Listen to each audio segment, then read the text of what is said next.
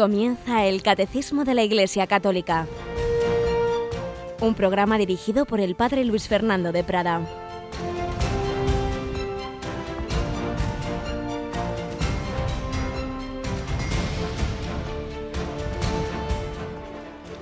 Alabados sean Jesús y María. Muy buenos días, querida familia de Radio María. Espero que se haya ido muy bien estos días desde que nos hablábamos, nos escuchábamos el pasado jueves y estamos entrando ya en este final del mes de octubre, en este mes en que ojalá hayamos avanzado en nuestra devoción a la Virgen, en que le hayamos rezado el rosario y en que con su ayuda nos estemos preparando para una meditación más profunda de nuestro último destino. mes de noviembre siempre una llamada a meditar en la vida eterna. Tenemos con nosotros a Yolanda Gómez. Buenos días, Yoli. Muy buenos días, padre. Mes de noviembre que empieza el día 1 con la festividad de todos los santos y, por cierto, eh, en ese día vamos a retransmitir una nueva beatificación eh, desde Vitoria. Ese sábado por la tarde, un sacerdote mártir que murió en el año 36, pues será beatificado en la Catedral de Vitoria. y ¿Y a qué hora era? ¿Recuerdas? A las 5 de la tarde será la beatificación de don Pedro de Asúa y Mendía. Pues ya saben nuestros oyentes, una nueva beatificación, un nuevo mártir español.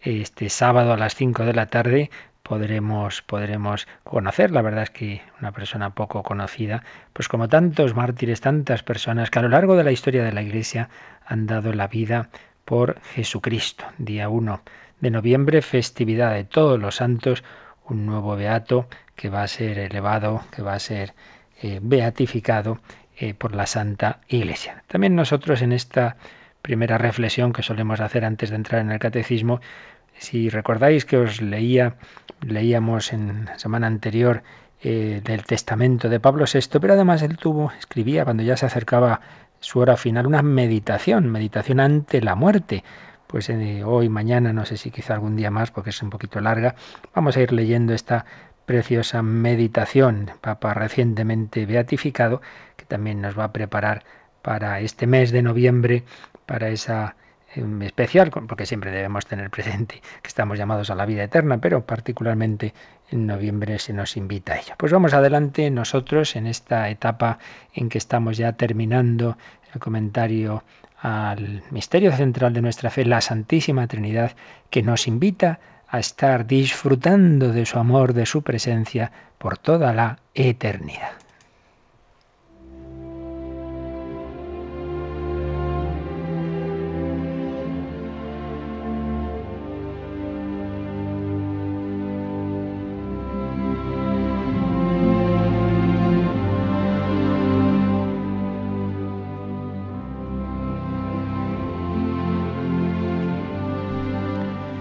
Vamos a ir leyendo un poquito resumida la meditación de Pablo VI ante la muerte, el beato Pablo VI, cuando ya veía que se iba acercando el momento de su partida, el que escribía preciosamente dejó hecha para sí mismo y, y nos la encontramos para todos nosotros, una meditación ante la muerte que siempre nos va a ayudar y empezaba citando a San Pablo, es ya inminente el tiempo de mi partida, segunda de Timoteo, sabiendo que pronto será removida mi tienda, segunda de Pedro.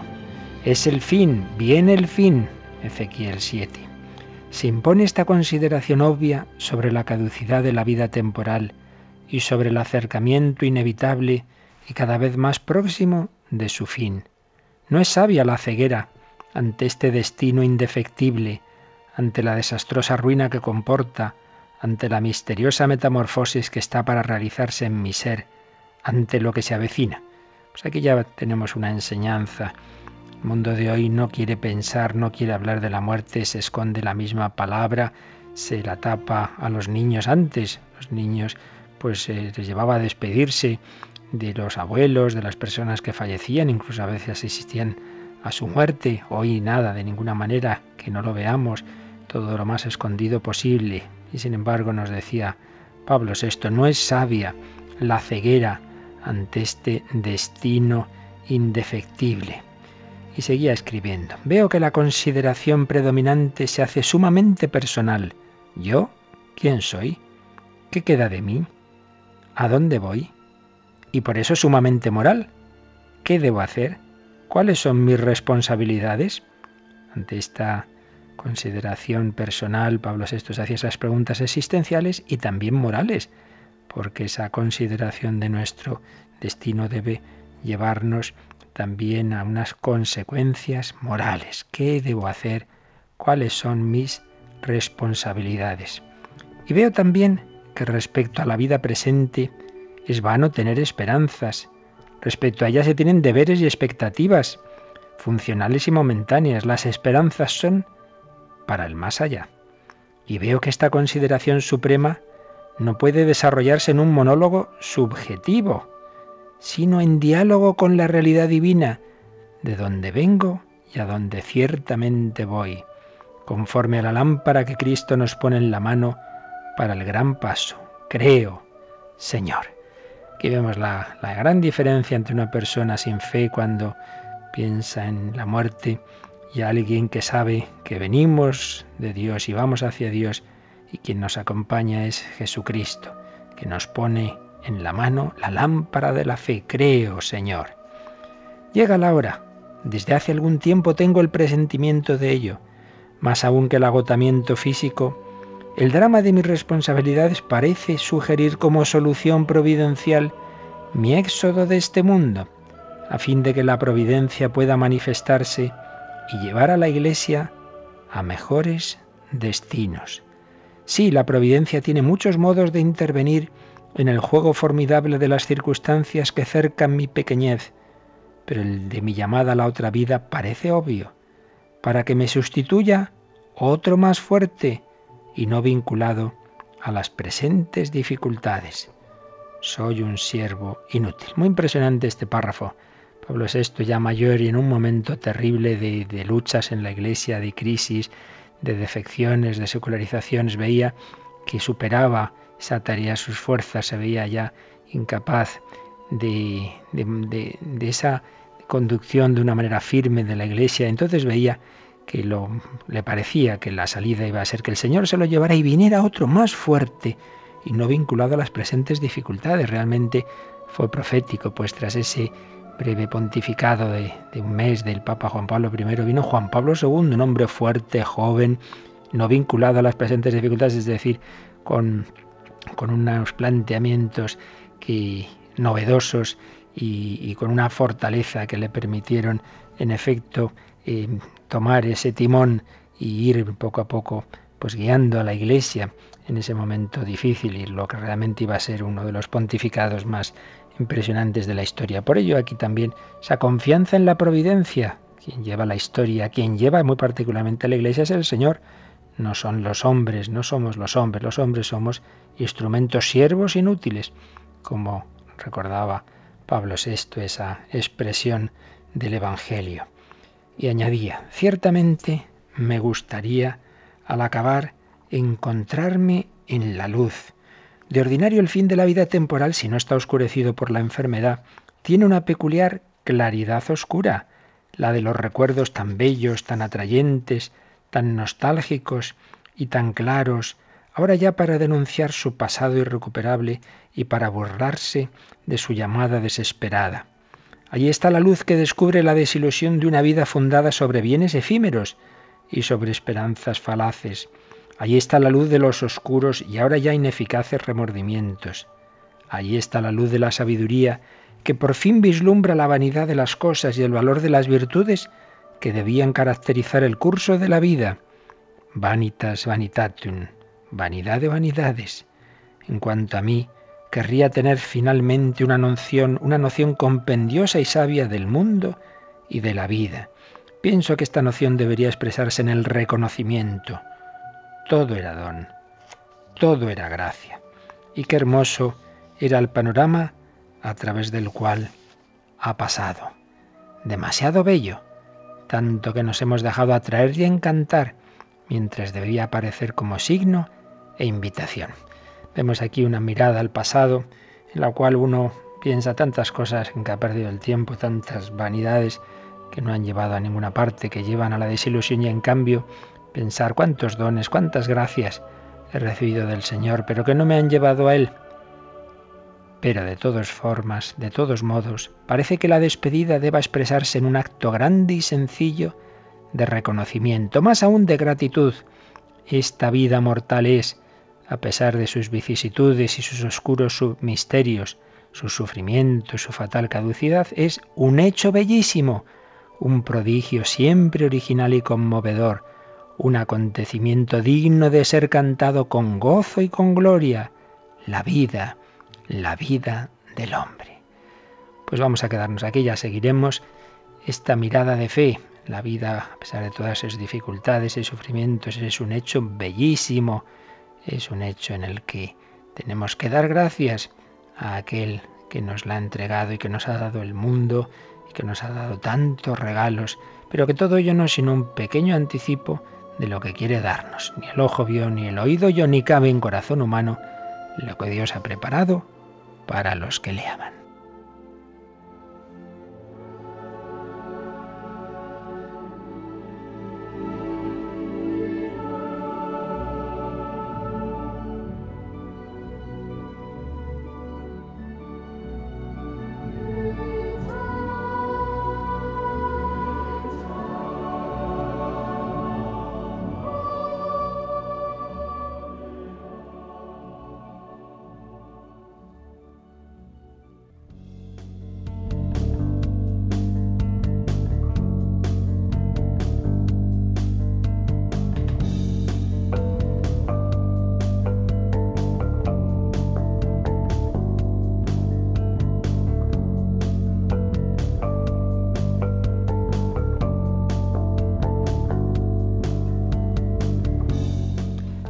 Gracia, todo es don, veía Pablo VI al final de su vida, y el mayor don es que Dios se nos da, que Dios se nos comunica, que Dios se nos entrega en esta vida, bajo los velos de la fe, y en la vida eterna de una manera plena. Dios se nos da, Dios se nos comunica.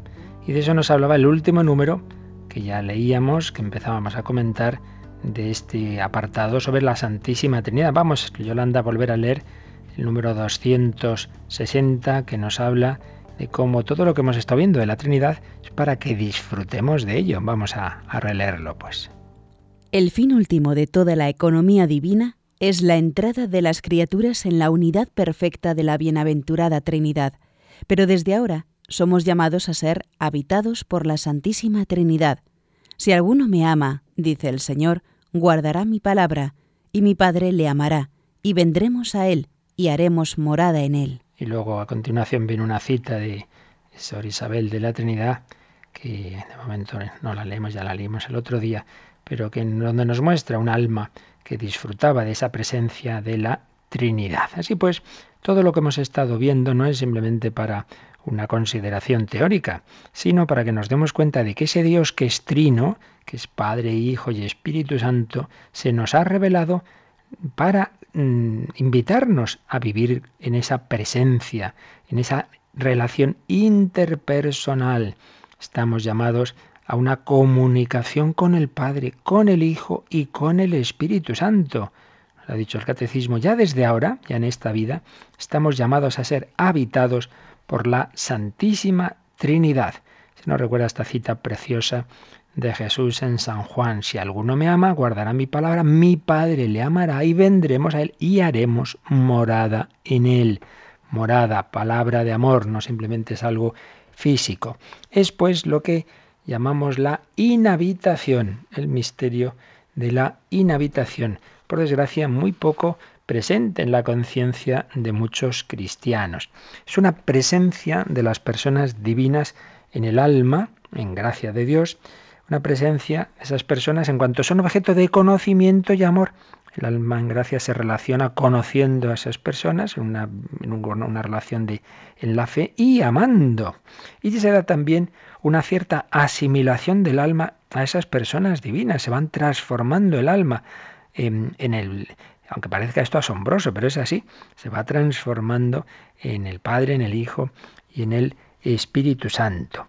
Eh, la explicación teológica para el Oriente, recordamos que el Hijo y el Espíritu Santo son enviados, son las misiones del Hijo y del Espíritu Santo, y con ellos el Padre se da, el Padre no es enviado, el Padre envía, pero el Padre se comunica, el Padre también se da. Por tanto, las tres personas divinas se nos dan juntamente para morar en nosotros, para poseernos y ser poseídos y disfrutados por nosotros en una misteriosa convivencia. Claro, como por desgracia muchas veces apenas llevamos vida interior, vida de oración, todo esto nos parecen cosas como un poco muy raras y solo para los místicos, pero que todos estamos llamados a ser místicos en el sentido profundo de la palabra, que no es el de tener éxtasis, que eso ya son fenómenos especiales que Dios puede dar o no, sino una relación íntima, una relación profunda, una experiencia de Dios, una experiencia viva del Padre, del Hijo y del Espíritu Santo. Dios está en todas partes, eh, como enseguida veremos, pero aquí no hablamos de esa presencia de inmensidad, sino de una presencia por la gracia, eh, por la que ya no, es en todas partes, sino en aquella alma que se abre a su amor, que se abre a, esa relación personal con, con, el Señor, con la Santísima Trinidad. A lo largo de la historia se han dado diversas explicaciones de esta presencia. No vamos a entrar en este tema discutido, explicaciones del Padre Galtier, de Karl Rahner. La más habitual y que propio Pío XII recogía en su encíclica Mystici Corporis es la de Santo Tomás, el gran doctor, teólogo de, de la historia de la Iglesia, que explicó la presencia de la Santísima Trinidad en el alma en gracia como la de lo conocido en el cognoscente y el amado en el amante, persona está pensando en otra, pues está presente en ella, digamos, pero de una manera mucho más real, más objetiva. Por las operaciones de entendimiento y de amor se tocan, por así decir, las divinas personas, cada una en su distinción, pues son objeto distinto de dichas operaciones, teniendo en cuenta que mientras el conocimiento de la fe es mediato, pues requiere conceptos y juicios, en cambio, el, amor es inmediato, se termina directamente en las personas divinas. Eh, dice Santo Tomás, a la persona divina le compete ser enviada, hablando del Hijo y del Espíritu Santo, en cuanto existe en alguien de un modo nuevo, y ser dada, el Padre, en cuanto es poseída por alguien. Hay una nueva presencia ¿eh? que supone un cambio por parte de la criatura, no en Dios mismo. Con las operaciones sobrenaturales de entendimiento y amor, se llega, se alcanza a las mismas personas divinas en su unidad y en su distinción. Bien, esto ya es aquí, en la tierra, pero por supuesto llegará a su plenitud en la vida eterna, en lo que se llama precisamente la visión beatífica. Escribía Pío XII en la Mystici Corporis que por esta visión será posible por modo absolutamente inefable, contemplar con los ojos adornados de luz sobrenatural al Padre, al Hijo y al Espíritu Santo, asistir de cerca por toda la eternidad a las procesiones de las divinas personas y ser bienaventurados con un gozo muy semejante al que hace bienaventurada a la Santísima Trinidad. Realmente es increíble, impresionante que podamos tener la, felicidad que Dios tiene, porque, claro, porque Él nos la regala. Es que es, claro, para esto nos ha creado Dios en su amor infinitamente generoso y misericordioso, para hacernos felices con su mismo amor, con su misma felicidad. Pero ¿cómo podemos perder el tiempo en tantas tonterías cuando Dios nos llama a esto? Por otro lado, decíamos que esta presencia de las divinas personas nos va transformando, nos va asimilando, va asimilando a nuestra alma a esas personas divinas.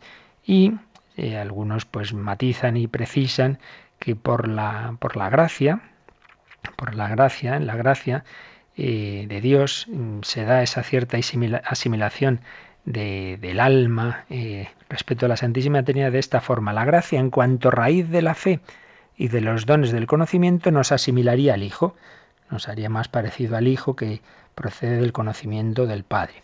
La gracia en cuanto origen de la caridad y de los dones del amor nos asimilaría al Espíritu Santo.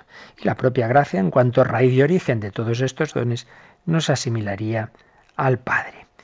Inhabitación de las tres divinas personas, aunque se suele apropiar al Espíritu Santo Ya decíamos que todo lo que Dios hace hacia afuera lo hace las tres personas unidas, naturalmente, como la creación, pero pues se le aplica, se le apropia de una manera mm, digamos de nuestra parte como que nos parece más relacionada con una persona cada una de esas acciones. si la creación la atribuimos especialmente al Padre, por ser el Padre el origen de las otras personas divinas, esta acción de la inhabitación se le apropia especialmente al Espíritu Santo por, ser un, algo claramente de comunicación de amor.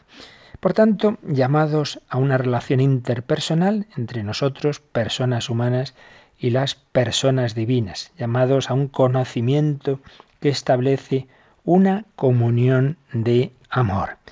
Eh, se distingue la gracia increada y la gracia creada. La gracia increada es Dios mismo que se nos da la Trinidad, que se nos comunica, pero se nos comunica eh, dándonos en nosotros esos dones sobrenaturales que llamamos la gracia creada. La gracia creada es el medio por el que las personas mismas divinas se dan y es un efecto del amor infinito de Dios. En fin, realmente realidades eh, maravillosas que la teología estudia, creo que es suficiente con estas eh, ideas básicas, pero lo que sí que nos importa más a nosotros es vivir esto.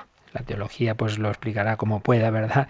Estos misterios que nos superan, pero sí vamos a, detenernos un poco en la vivencia de esta realidad. Y lo estábamos haciendo, hemos empezado a, recordar lo que explicaba un teólogo dominico ya fallecido, el padre Rollo Marín, cuando nos habla de la Santísima Trinidad. Por un lado, eh, como buen discípulo de Santo Tomás muy ordenado, pues nos recordaba los diversos tipos de presencia, presencia de Dios que, nos muestra la, doctrina católica. Por un lado decimos que está esa presencia eh, de inmensidad, simplemente en cuanto Dios es creador, Dios está realmente presente en todas partes, no hay ninguna criatura o lugar alguno donde no se encuentre Dios. Y se suelen distinguir dentro de esa presencia de inmensidad tres capítulos, por esencia, por presencia y por potencia. Por esencia en cuanto Dios da el ser a todo. Todo lo que existe está recibiendo el ser de Dios es como una bombilla. La bombilla luce porque está recibiendo energía eléctrica. Si deja de emitir la central eléctrica, la bombilla no hace nada. Pues si Dios dejara de darnos el ser, no es que nos creó, es que nos está creando constantemente. Si Dios decidiera dejar de crearnos, pues acababa, desaparecía el mundo. Dios está dando el ser a todo. Se llama presencia de Dios por esencia. Presencia, y en un sentido estricto por presencia, aunque parece que, que, es redundante, es en el sentido de que Dios tiene continuamente ante sus ojos los seres creados. No hay nadie que se sustraiga a su mirada divina.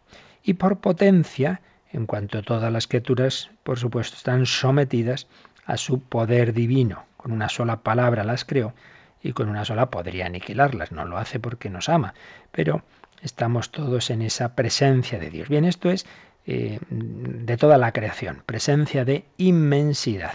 Pero luego eh, tenemos las presencias especiales ya de tipo sobrenatural que se nos han ido revelando. Por supuesto, una presencia única y personalísima que se da en el propio Jesucristo, la presencia hipostática. En ese hombre hay una presencia de Dios, claro, que es que la persona es una persona divina. La persona divina del verbo, del logos, eh, habita en Cristo no como en un templo, que como se ha dicho en alguna herejía, sino que constituye su propia personalidad en cuanto hombre. En virtud de esa unión hipostática, Cristo hombre no es persona humana, es persona divina. Viene un caso muy especial, único, naturalmente, la del Hijo de Dios. Pero luego, esa presencia de Cristo se prolonga en el tiempo de la Iglesia en la presencia eucarística, eucarística. Dios hecho hombre, se ha quedado presente en la Eucaristía, no sólo como Dios, sino como hombre. Su cuerpo, su sangre, su alma y su divinidad están presentes en la Eucaristía. Naturalmente, eh, donde está Cristo está el Padre y el Espíritu Santo, por, porque están siempre las tres divinas personas unidas.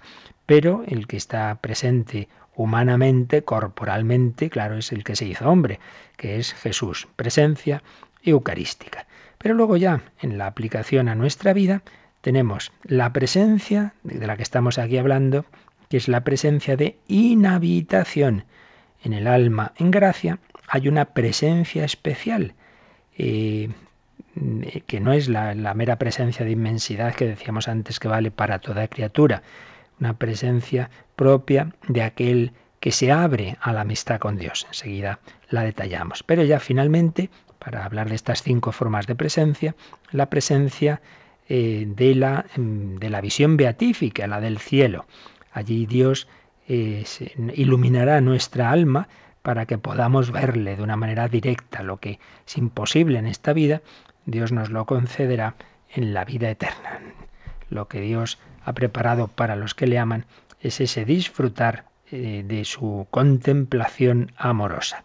Bien, pues presencia de inhabitación. El alma en gracia, el aquel que se abre a la amistad con Dios, está llamado a tener esa relación íntima con la Santísima Trinidad. Por eso decíamos otro día que un cristiano que realmente viva su fe nunca está solo, nunca puede decir, ay, que solo estoy, no, pues eh, el Señor está en tu corazón, eh, vive, vive el Padre en tu alma, te, da eh, siempre a su Hijo eterno y te comunican los dos el amor del Espíritu Santo.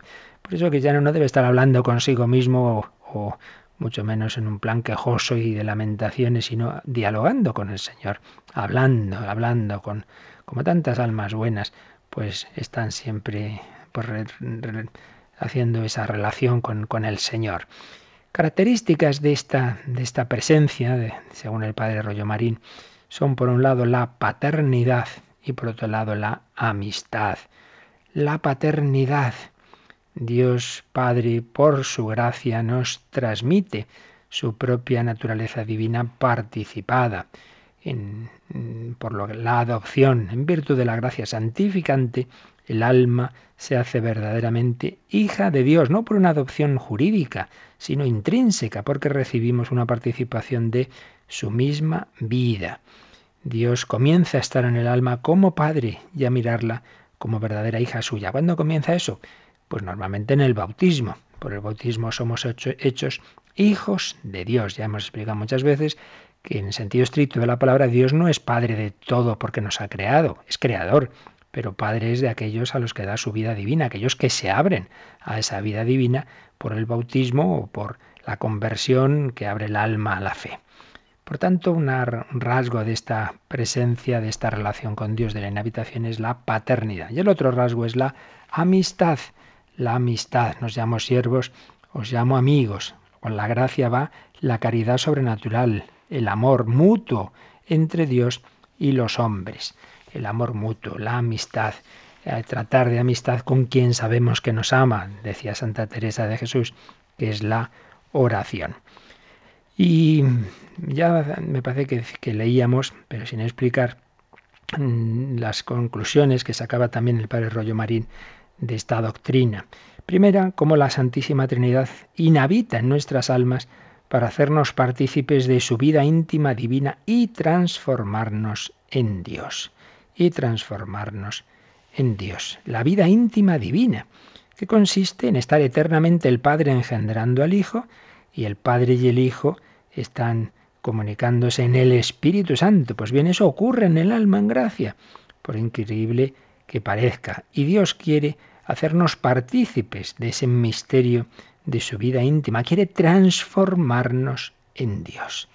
Transformarnos en Dios. Y viene aquí un texto impresionante de San Juan de la Cruz, que dice así, este aspirar del aire es una habilidad que el alma dice que le dará allí en la comunicación del Espíritu Santo, el cual, a manera de aspirar, con aquella su aspiración divina, muy subidamente levanta el alma y la informa y habilita para que ella aspire en Dios la misma aspiración de amor que el Padre aspira en el Hijo y el Hijo en el Padre, que es el mismo Espíritu Santo que a ella le aspira en el Padre y el Hijo en dicha transformación para unirla consigo, porque no sería verdadera y total transformación si no se transformase el alma en las tres personas de la Santísima Trinidad en revelado y manifiesto grado. Un texto un poco difícil, seguro que os habéis podido perder, pero la idea central es esta, que esas relaciones que se dan eternamente en la Santísima Trinidad entre las tres divinas personas ocurren en el alma en gracia y la van transformando, van transformando al alma, la van divinizando. Repito que esto si no estuviera revelado nos parecería una casi, vamos, irreverente, pero es así. Dios nos lo ha revelado. Es asombroso. Por eso termina ese texto de San Juan de la Cruz con esa famosa exclamación, oh almas criadas para estas grandezas y para ellas llamadas, ¿qué hacéis? ¿En qué os entretenéis? Vuestras pretensiones son bajezas y vuestras posesiones miserias. Ante la perspectiva de esta total transformación en Dios, el cristiano debería despreciar tantas cosas de la tierra, tantas vanidades que no nos llevan a ninguna parte.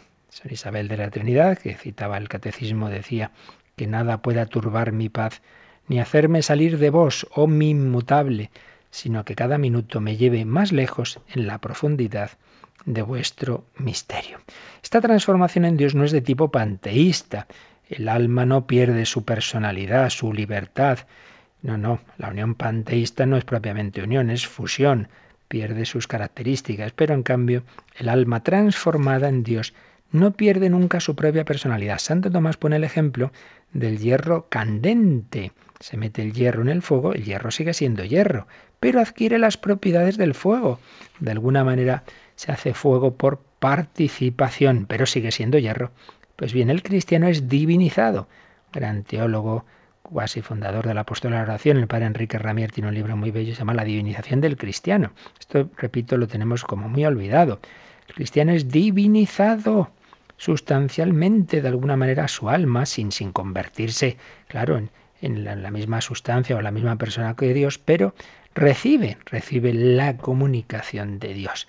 Por tanto, divinización del cristiano, inhabitación de las personas divinas en su alma, comunicación que debe tener con ellas. Enseguida vemos otra consecuencia de esto, pero creo que tenemos más que suficiente para hacer un momento de reflexión y de pedir al Señor que todo el día vivamos en su presencia, que no me olvide de que Él está en mi alma, que no estoy solo, y hablar con el Padre, con el Hijo, con el Espíritu Santo, vivir siempre en presencia, en presencia de mi Santo Dios.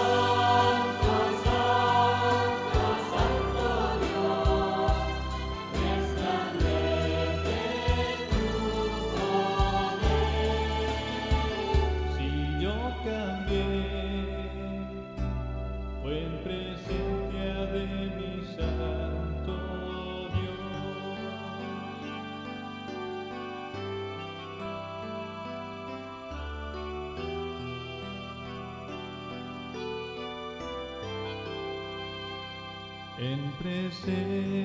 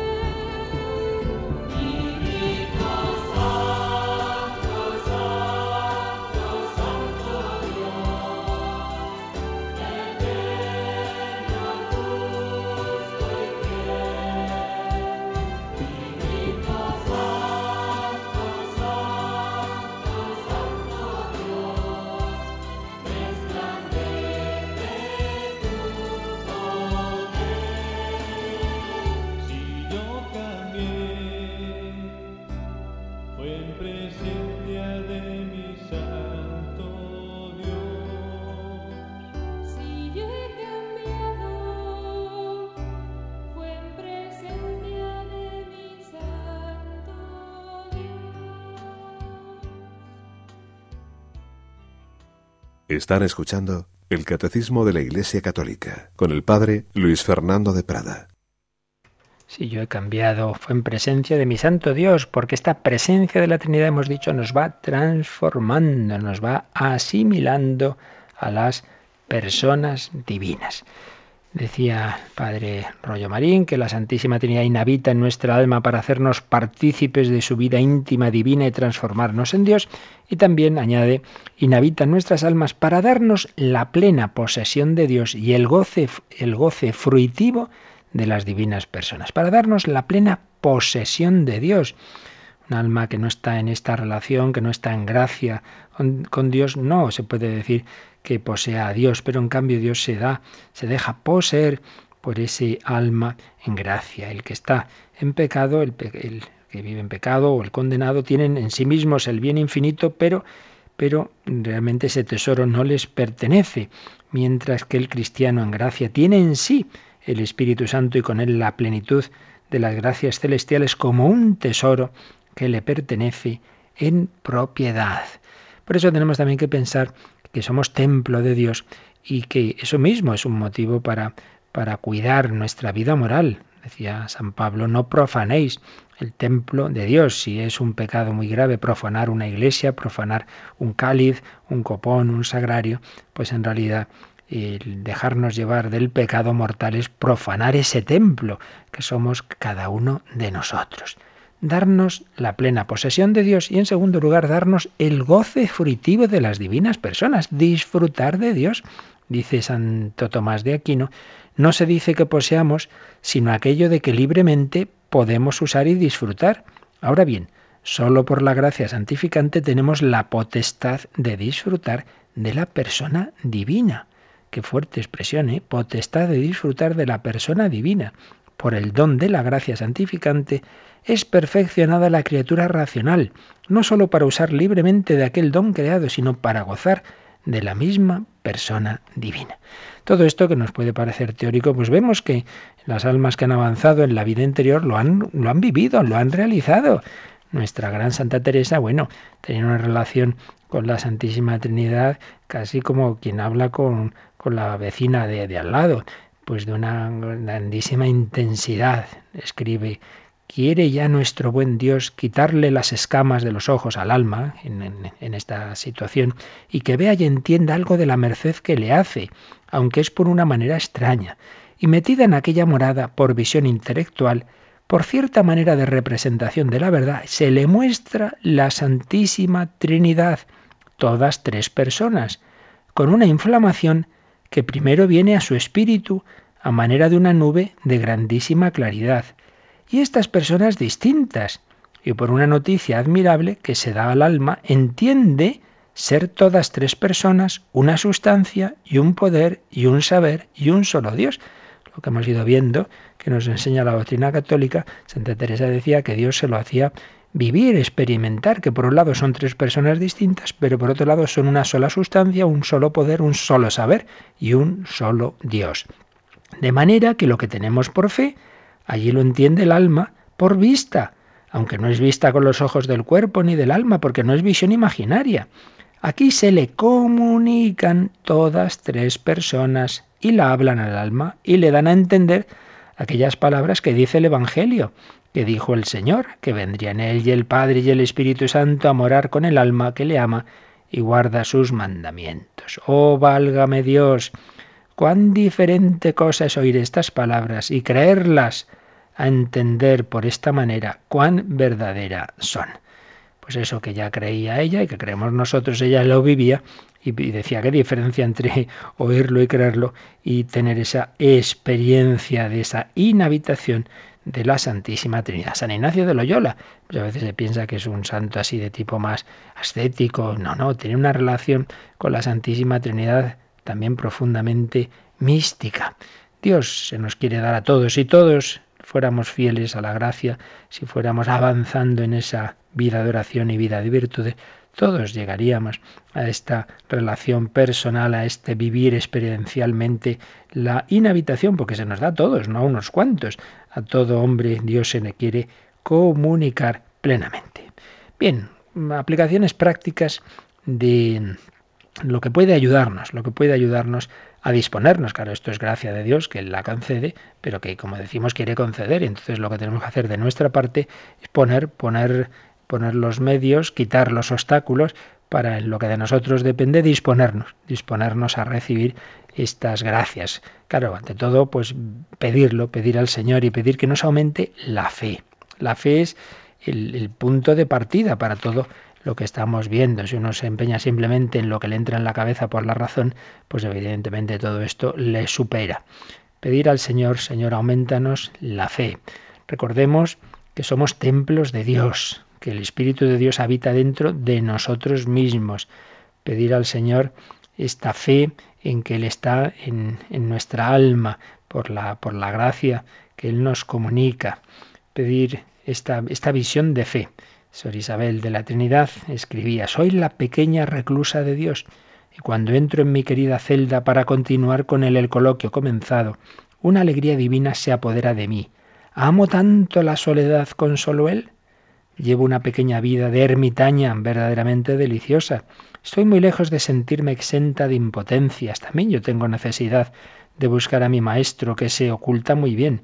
Pero entonces despierto mi fe y estoy muy contenta de no gozar de su presencia para hacerle gozar a él de mi amor. Bueno, lo que quiere decir es que esto que hemos, estado, que hemos estado diciendo no siempre se siente. Hay veces en que uno le parece que nada, que Dios ha escondido, que, que, que, está muy lejos de él, son momentos de oscuridad, de desolación. Pero cuando se siente y cuando no se siente, también sigue siendo verdad que, que Dios está en el alma en gracia. Entonces, que vivir de fe, decir, Señor, yo creo que tú estás conmigo, aunque yo ahora no te sienta. En otros momentos se nos dará a gozar, como hemos también leído, pero también aceptar esos momentos de oscuridad, esos momentos que llama San Ignacio de desolación. Por tanto, vivir de fe, pedir al Señor que aumente nuestra fe. Segundo lugar, pedirle sobre todo la virtud reina, la caridad.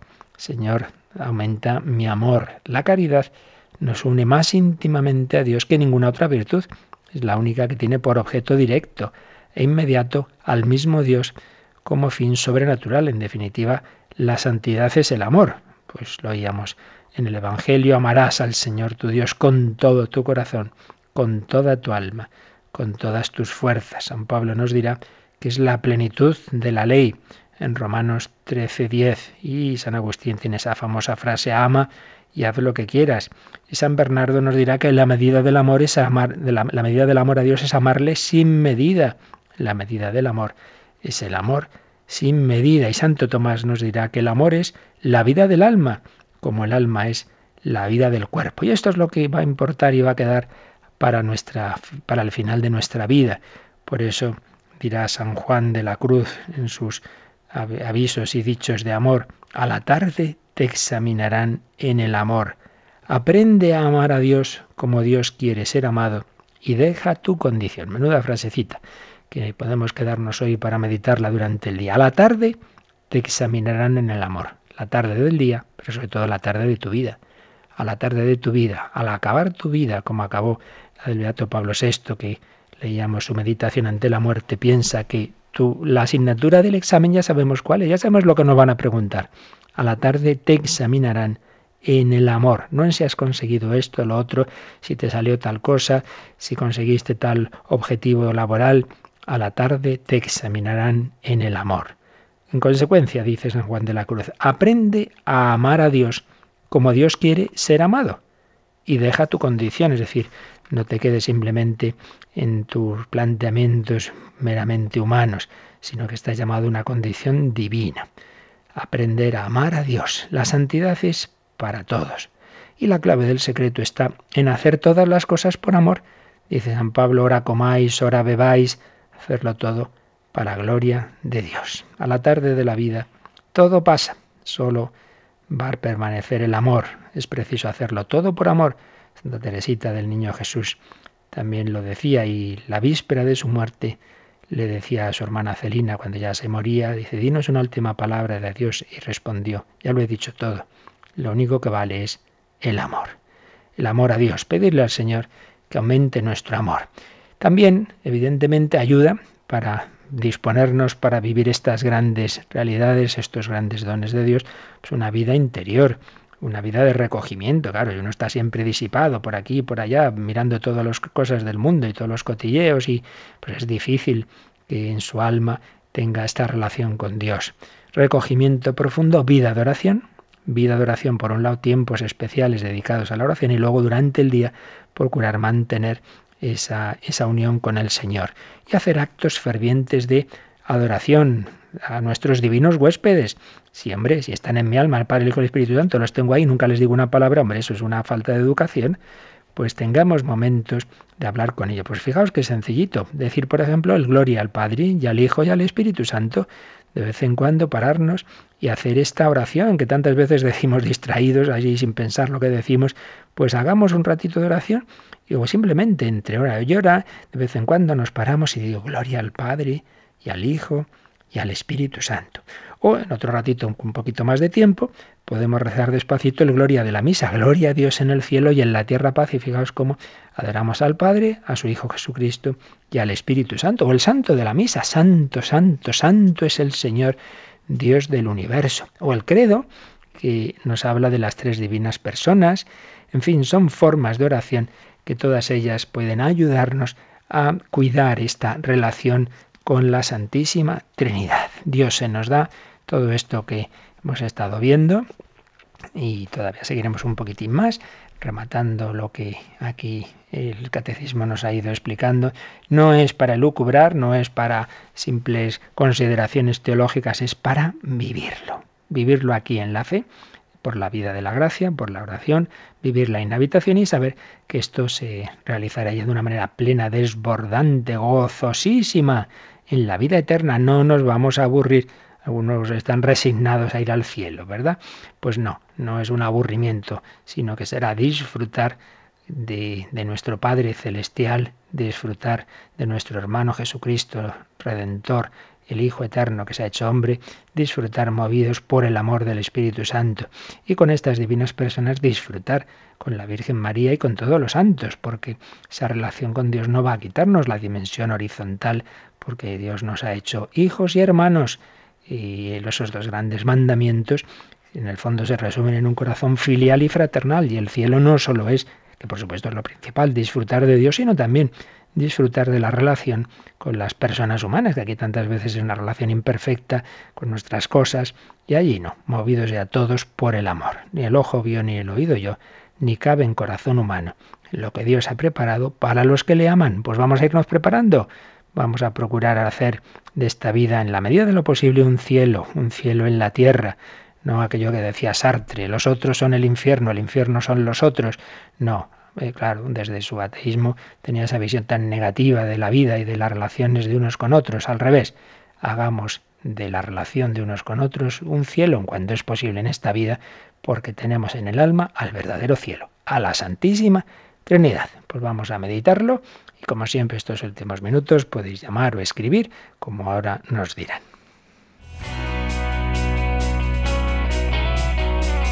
Participa en el programa con tus preguntas y dudas. Llama al 91 153 8550. También puedes hacerlo escribiendo al mail catecismo arroba radiomaria.es. Catecismo arroba radiomaria.es.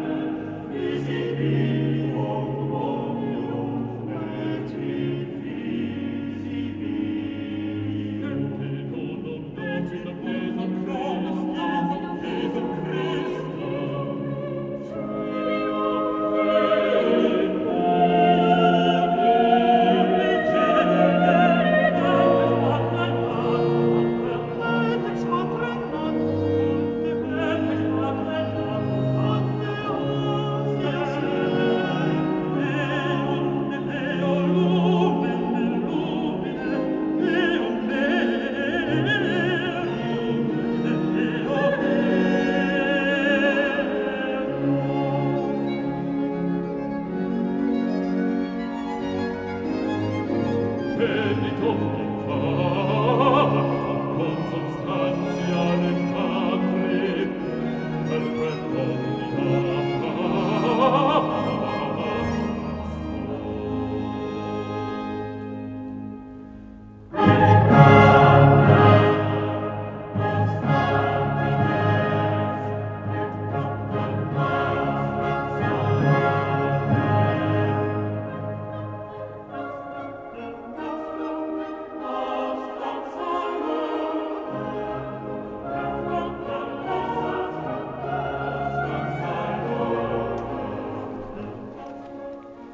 Un correo de Inmaculada, vivo en Madrid, soy bastante novata en vuestro programa y lo oigo en el coche cuando llevo al colegio a mi hijo.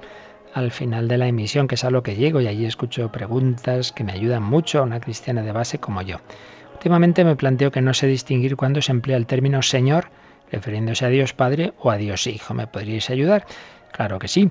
Ya lo hemos explicado alguna vez, pero te lo decimos con mucho gusto.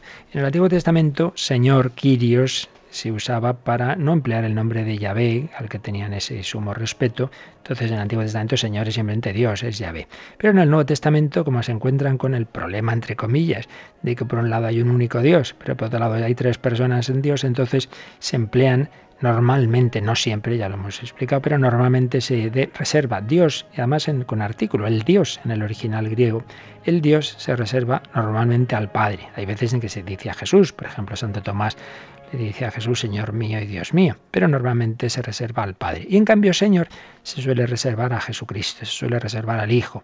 El texto más claro es ese preciosísimo himno de la carta de San Pablo a los filipenses, cuando dice, eh, ha recibido Jesús el nombre sobre todo nombre, el nombre sobre todo nombre, para que al nombre de Jesús toda rodilla se doble en el cielo la tierra en el abismo. Ese nombre sobre todo nombre solo puede ser el nombre divino, pero así se distingue el Hijo eterno, el Señor, el Hijo de Dios hecho hombre, del Padre, al que se le suele reservar el término Zeus o Zeus, el Dios, y así tenemos el Padre y el Hijo. Así que esto es básicamente inmaculada. ¿Tenemos alguna llamada, Yolanda?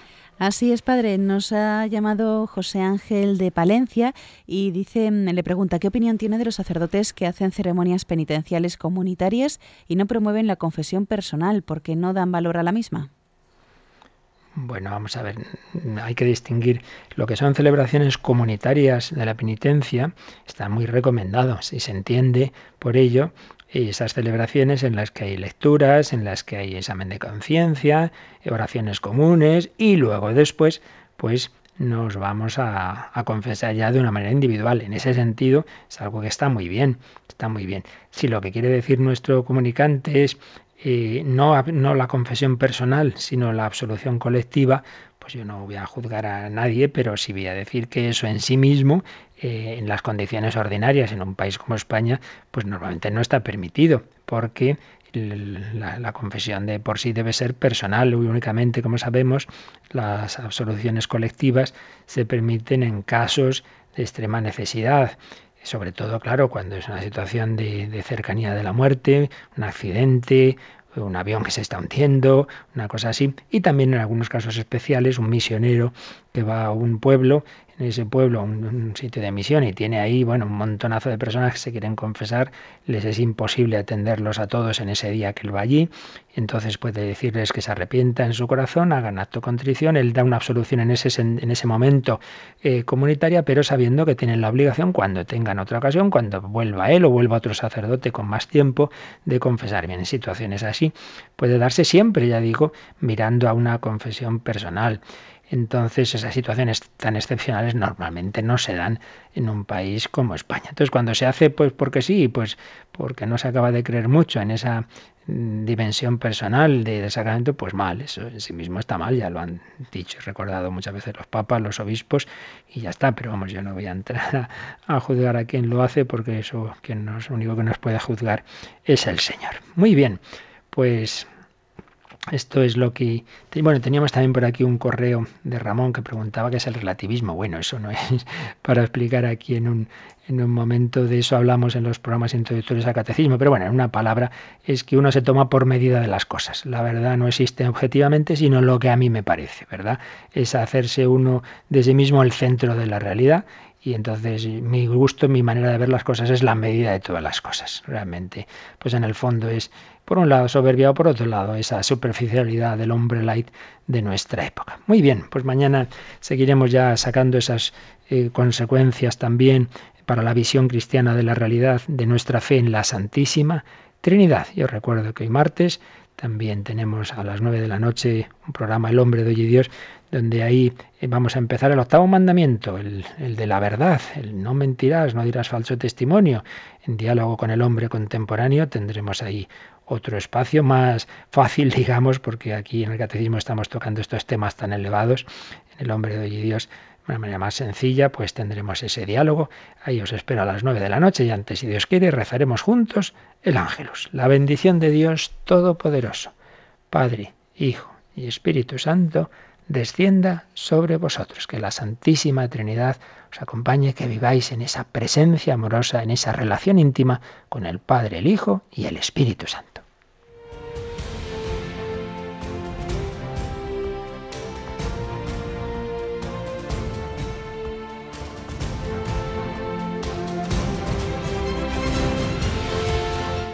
Han escuchado en Radio María el Catecismo de la Iglesia Católica, un programa dirigido por el Padre Luis Fernando de Prada.